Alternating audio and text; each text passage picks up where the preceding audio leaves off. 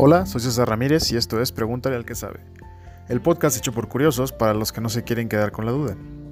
En este episodio vamos a hablar sobre una de las cosas que puede llegar a atormentar a todo dueño de un coche.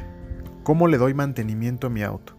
No sé ustedes, pero yo sí me he preguntado muchas veces si en el taller le hicieron todo lo que le tenían que hacer, o cuál es el mejor lugar para llevar mi auto, o cuánto me va a costar en esta ocasión. Para responder esta pregunta, platiqué con Abel Talamantes, él tiene más de 14 años de experiencia en el sector automotriz, especialmente en el área de entrenamiento y mantenimiento. Imagínense esto. Tuve la oportunidad de hablar con la persona que capacita a los capacitadores que le dan servicio a un auto. ¿Cómo le doy mantenimiento a mi auto?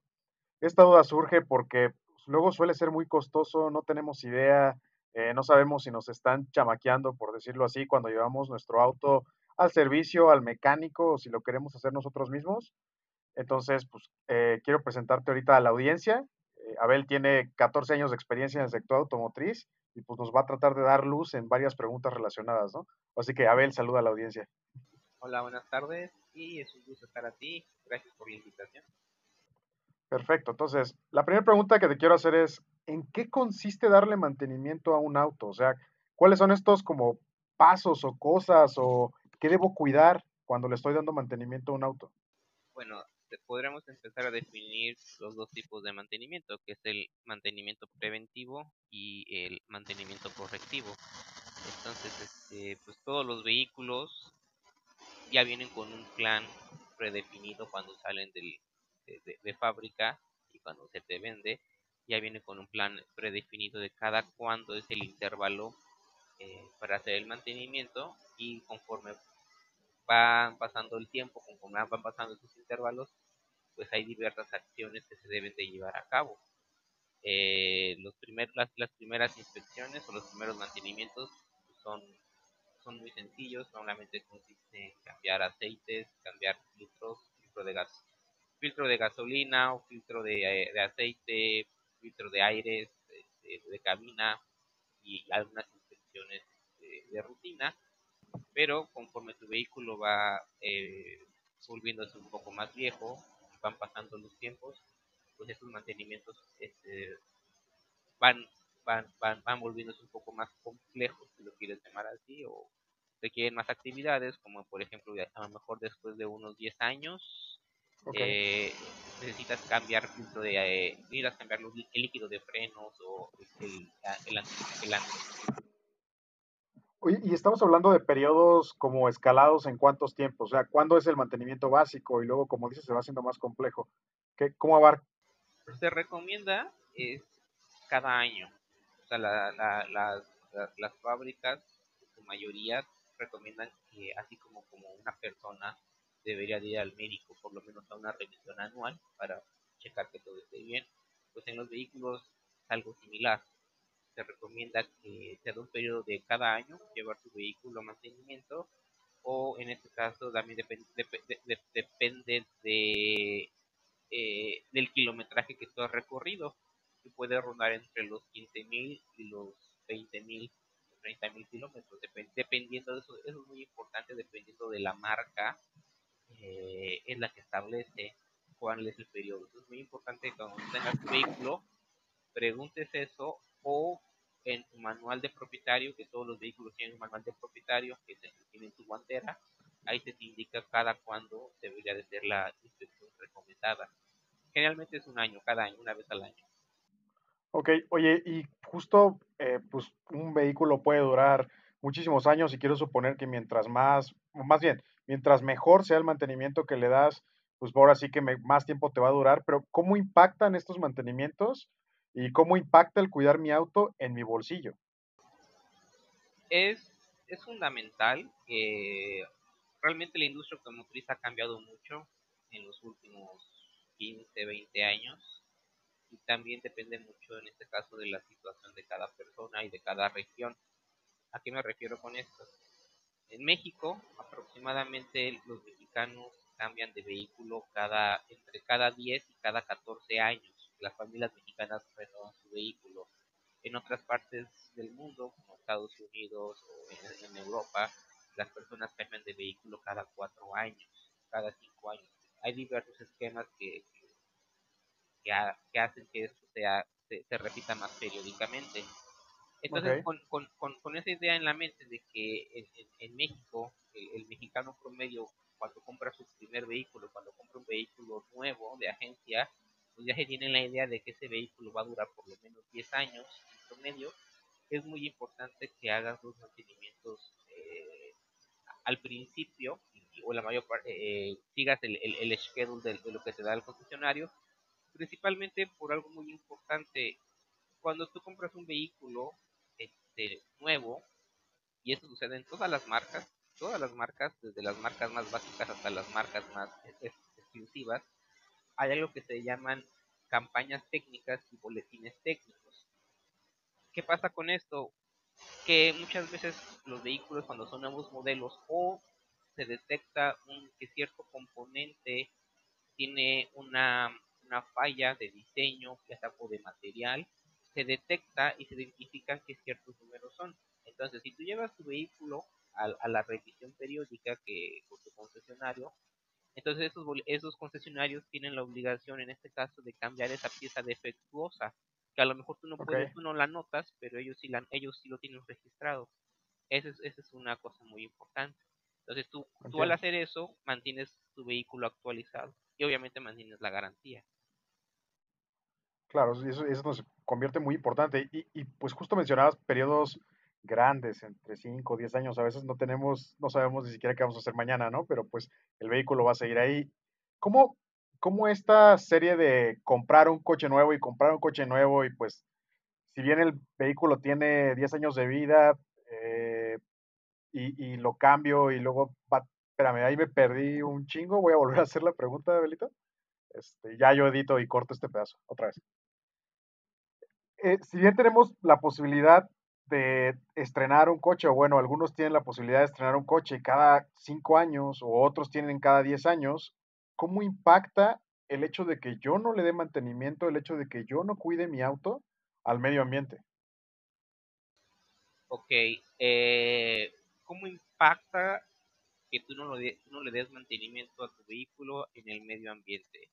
Bueno, si es un vehículo nuevo, realmente eh, ya vienen con predefinidos con, emisiones eh, de CO2 calculadas, es lo que en este caso como, usuario como, usuario principal es la manera más fácil en la cual si tú tienes esta preocupación de, si tu vehículo contamina más o contamina menos, tendrías que revisar cuántos las emisiones de CO2 eh, por, kilogramo que, se, maneja tu vehículo. Obviamente, entre más reducido sea ese número, en teoría este vehículo contaminaría menos. Ahora, si tú no, si tú no haces el, el mantenimiento a tu vehículo, que consiste en cambiar filtros, que consiste en cambiar este, aceites, vas a contaminar más. Sí, ¿por qué? Porque en este caso, digamos que al motor le va a costar un poco más de esfuerzo hacer el performance que debiera y va a inyectar más combustible. Más combustible pues significa que vas a producir más gases contaminantes. Entonces, este, eso también, eso también impacta. Ahí también eh, estamos hablando de usar el combustible correcto, ¿no?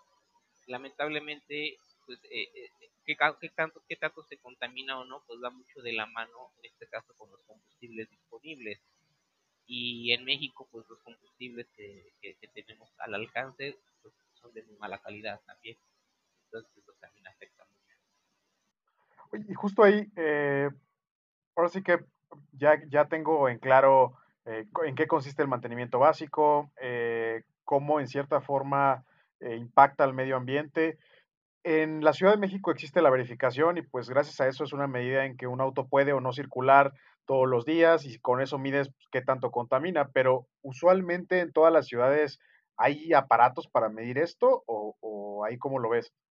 Eh, no, porque la, la bueno, existen verificentros en, en varios estados, eh, pero no en todos es mandatorio, ¿no? En Ciudad de México pues tienes tus calcomanías y este y también es un tema un poco más político, eh, te ponen obviamente ciertos niveles de gases, eh, de emisiones que debes de cumplir y dependiendo de esas emisiones pues vas a tener que si la calcomanía cero, si la doble cero y también entra el modelo del vehículo, ¿no? En otros estados de la en otros estados de la República esas limitaciones no existen. Sí tienes en este caso eh, algunas verificaciones, pero pero no se te limita a, a no circular eh, en este caso ciertos días, ¿no? Generalmente, por ejemplo, en la, en la, en la parte del vacío, creo que le llaman la megalópolis, en este caso el estado Querétaro, se hace, la se hace la verificación también, pero más bien con el objetivo de que tú puedas entrar a, la ciudad a la Ciudad de México y circular libremente. Ese es el mayor interés. Claro, es, es, una condición en que pues mucha gente de ahí trabaja aquí, vienen varios días a la semana y pues quieren que su vehículo pueda circular, ¿no? Ok, oye, y, y ahora eh, pasando al tema de, de cómo lograr hacerle el servicio de forma efectiva al vehículo, ¿cómo identifico cuál es el mejor lugar para llevar mi auto? O sea, para no pagar de más o salir engañado, ¿qué me conviene más? ¿La agencia, el taller? ¿Lo hago yo mismo con un video de YouTube? Eh, ok, bueno, ahí, ahí, ahí tendremos que platicar de muchas cosas, ¿no? Eh, lamentablemente en México, desde siempre, eh, pues se tiene un monopolio en la parte de de los concesionarios.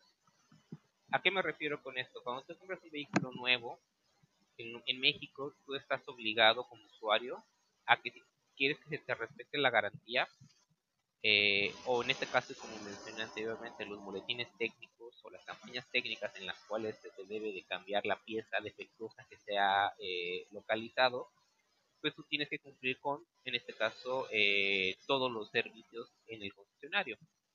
entonces, hasta que te dure la, hasta que te dure la garantía, que son tres, son cuatro años, dependiendo del, del contrato que tú hayas firmado.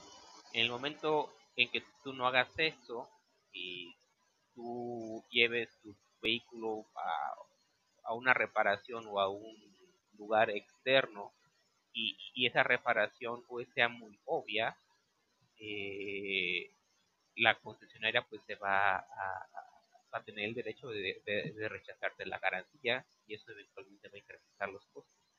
Eso, eso es algo un poco triste porque eso es un, eso, es un acto monopólico y que en otros países eh, está prohibido y, y, y, eso a qué conlleva, independientemente de que eso obviamente incrementa los costos, conlleva que también en este caso los talleres externos, los talleres externos, los, los talleres no oficiales, pues no puedan competir en ningún sentido, no puedan competir eh, ya sea en precio, o a lo mejor en precio podrían competir, pero tampoco pueden competir a nivel de capacitación del personal o inclusive de las herramientas. ¿Por qué? Porque tú dijiste, bueno, yo hago mi, mi servicio vía YouTube, yo busco el video y lo hago.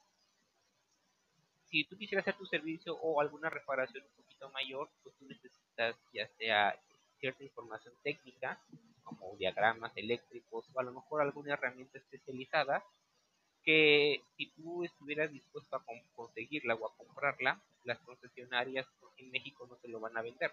Es decir, tienes cierto, cierto coche en específico y quieres, necesitas cierta herramienta especializada para hacer un trabajo específico, la marca no te lo va a vender porque se, se reserva el derecho de hacerlo. Entonces, desde, ahí, desde ahí ya tienes una desventaja muy grande para poder competir. Entonces, la recomendación que yo haría si estás en México es lleva tu vehículo a la, concesionaria, hacer los servicios que le corresponden para evitar en este caso sobrecostos en el caso de, eh, de garantías. Y si se requiera si se requiere intercambiar una pieza o modificar un componente porque se detectó que fue defectuoso de fábrica se hará. Ya. Oye, oye no, no sé si tengas el dato a la mano pero aproximadamente, ¿cuál es el costo de los mantenimientos en relación al costo del coche? Porque muchas veces creemos que el auto pues, nos costó 300 mil pesos, 200 mil pesos y, y quizá no tenemos la visión de ver al futuro y decir, ah, más los 10 mantenimientos que le voy a hacer ya son tanto más no tengo ese dato, ese, eh, no, o sea, no, no, tengo el dato de cuánto representa en porcentaje el, el, valor del vehículo, pero sí ah. los, los, los, mantenimientos van a variar conforme el tiempo. Por eso muchas muchas concesionarias muchas eh, marcas cuando te venden mi vehículo te, te dicen que la promoción es que durante los primeros dos años los servicios son gratis, lo cual hace mucho sentido porque durante los dos primeros años, cuando un vehículo es nuevo, pues no necesita los primeros dos servicios, solamente son inspecciones de rutina y cambio de aceite y filtros, ¿no? No se requiere como que un servicio, un mantenimiento un poco más Eh, sí, pero vamos hablando de, y dependiendo de la marca, pues va a variar el costo. Ok. Oye, y ahí, ¿tú qué consideras mejor? Si yo me voy a comprar un auto, eh, tener un auto costoso que no daña el medio ambiente y va a durarme muchos años, o un auto económico que vas a tener que cambiar cada dos, tres, cuatro años porque empezó a presentar varias descomposturas. bueno, en este caso, eso, eso, va a depender mucho de tu budget, de tu presupuesto que tú, que tengas, ¿no? Eh, digo, a final de cuentas, tu, si tu principal preocupación sería, bueno, yo quiero un vehículo que vaya a proteger el ambiente, que contamine menos, bueno, pues en, pues en ese caso, pues tu opción específica debería ser un vehículo eléctrico, con, obviamente en este caso, el costo que eso implica, ¿no? Un vehículo eléctrico en México, completamente eléctrico, pues están alrededor de los 700 mil pesos para arriba, lo cual muchas, veces es un, precio prohibitivo para, para el mercado promedio. Tienes las opciones híbridas, ¿no? Hay muchos, muchos vehículos híbridos con todas sus variantes, también podría ser una opción. Y ya si de, plano lo que tú podrías, lo que yo aconsejaría, porque también los híbridos pues, son considerablemente más caros que un vehículo normal, eh, los vehículos que menos contaminan, eh, si lo tomamos, si tomamos como idea que mientras, mientras menos gasolina gaste o mientras menos gasolina o combustible consuma mi vehículo, pues se entiende que ese vehículo va a contaminar menos. Entonces, en este caso, lo que yo les recomendaría, si, digo, si, si tu presupuesto no da para un vehículo ni eléctrico ni tampoco híbrido, pues busca uno que tenga una especificación de inyección directa de combustible. Una inyección directa de combustible eh, te va a dar un mejor rendimiento de, gasolina por kilómetros recorridos, contaminas menos. Claro, pues gran, gran tip en ese sentido. Y ahora sí que para los que futuros dueños de autos también, ¿Que un auto costoso es sinónimo de lo mejor o solo es estatus? ¿Cuál debería ser, además de los criterios que acabas de mencionar, como el de la inyección, qué otros criterios debo tomar en cuenta para elegir? Bueno, como, como dije, bueno, lo primero, lo primero que deberías de tomar en cuenta, bueno, como en cualquier compra, pues siempre partes a partir de un presupuesto, ¿no? Y yo lo que siempre le recomiendo a mis conocidos, a mis amigos o a la gente que me pregunta es, primero fíjate en las especificaciones técnicas y a partir de ahí compara. ¿A qué me refiero? La mayoría de las personas, cuando tú vas a elegir un vehículo, bueno, pues obviamente tú eliges un vehículo que esté dentro de tu presupuesto, pero pues también es bueno, que esté bonito, que te guste, eh, que tenga a lo mejor la gente dice, bueno, yo quiero que tenga un buen sistema de entretenimiento, un buen, un buen sistema de una buena pantalla, eh, vidrios eléctricos, en fin, muchos accesorios. Pero yo siempre recomiendo, fíjate bien en la parte de seguridad y suspensión. ¿Ok? Por ejemplo, motor dijimos, bueno, que tenga una inyección directa de combustible, sería un plus. Después, el sistema de frenos, ¿qué tipo de sistema de frenos tiene? Eh, suspensión, sistema de frenados eh, electrónicos. Eh, como ejemplo, hace un año yo ayudé a mi papá a elegir un vehículo, que mi papá quería cambiar de vehículo entonces, bueno, teníamos, teníamos, partimos plenamente del presupuesto, dijimos, bueno, ese presupuesto va entre 250 y 300 mil pesos, lo que más o menos eh, podemos comprar, y de ahí fuimos a ver varias opciones que, entraban dentro de este. Y es increíble la cantidad de variaciones que tú puedes encontrar. Y, había, había variaciones, había coches que estaban muy bien equipados en la parte técnica en la parte de seguridad y tenían un, precio este, de 30 mil pesos menor que la competencia. Entonces eso es muy interesante. Yo, recomendaría que primero la gente se fije en eso. Si tu vehículo viene con sistemas de freno, eh, electrónicos, eh, sistema de bolsas de aire. Y ya después de ahí, el siguiente paso sería, bueno, compara cuál es el que más te gusta también visualmente, porque pues tú tienes que conducir un coche sea atractivo para ti. ¿no? También es algo importante. Sí, claro, que y justo es ahí en donde la gente puede elegir por estética contra funcionalidad y pues a la larga puede salir más caro, ¿no? Sí, sí, sí. Eh, y, y, obviamente se entiende que, digo, si vas a comprar un vehículo de gama alta, gama alta estamos hablando por arriba de 500 mil pesos, inclusive yo diría por arriba de 700 mil pesos, ya lo consideraríamos gama alta en México, pues un, vehículo de gama alta, si en, la, en la eventualidad de que se tuviera una descompostura, pues eso va a costar más. Definitivamente la más cara.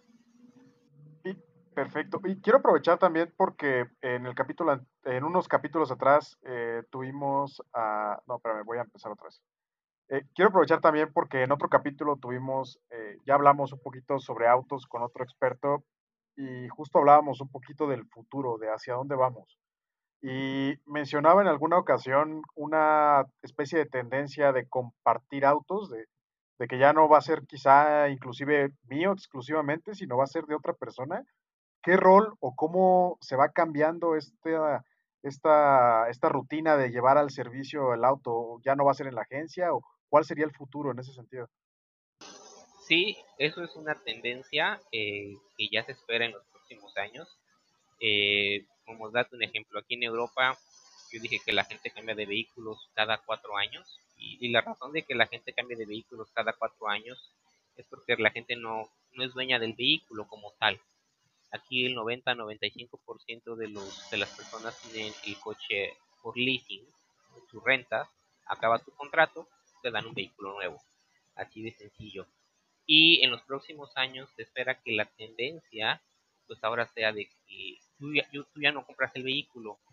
¿Por qué? Porque si tú te pones a pensarlo, cada eh, de, de, de esas 24 horas, ¿ok?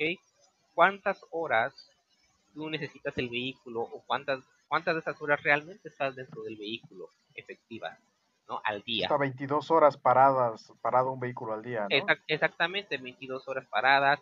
Y, y, luego si tú te pones a hacer números, bueno, si yo, si mi vehículo, si nada más, si yo utilizo mi vehículo de 3 a 4 horas diarias o inclusive menos, yo ese vehículo estoy pagando mantenimientos, estoy pagando seguro, estoy pagando a lo mejor pensión, ¿no? Entonces son muchos gastos que se involucran cuando muchas veces tú podrías decir, bueno, yo me conviene más rentar un vehículo o compartir un vehículo dos horas, ¿ok? Al día y solamente pagar esas dos horas al día en vez de pagar las 24 horas al día todo lo que conlleva esos gastos. Eso, aparte con, con, la nueva tecnología que ya se viene, que ahora, bueno, ahora con lo del COVID seguramente va a haber un poquito de, habrá que esperar un poquito más, pero ya se estaba en mente lo que vienen siendo los vehículos automatizados, que eso ya, ya existe y la tendencia va para allá, pues la idea es que en este caso tú dices, bueno, necesito ir al trabajo, programas, el vehículo va por ti a tu casa, te lleva al aeropuerto, de regreso a tu trabajo y, y eso es todo. Eso hacia allá va la tendencia y, y ya algunas algunas compañías lo están haciendo o están haciendo muchas pruebas en ese en ese en ese rubro. Entonces, en cuanto al mantenimiento, pues es una gran ventaja para el usuario final, porque quien va a el mantenimiento, pues va a ser la compañía dueña del vehículo, no el usuario. Obviamente eso va dentro del costo en el cual tú vayas a rentar tu vehículo por las horas que necesites. Claro, ya es parte de eso. Pues mira, con todas estas respuestas ya tenemos más luz sobre el tema de cómo darle mantenimiento al auto. Muchas gracias, Abel, por tu, por tu conocimiento que nos compartiste el día de hoy y pues gracias por ser parte de Pregunta del que sabe. No, gracias a ti y para lo que necesites aquí.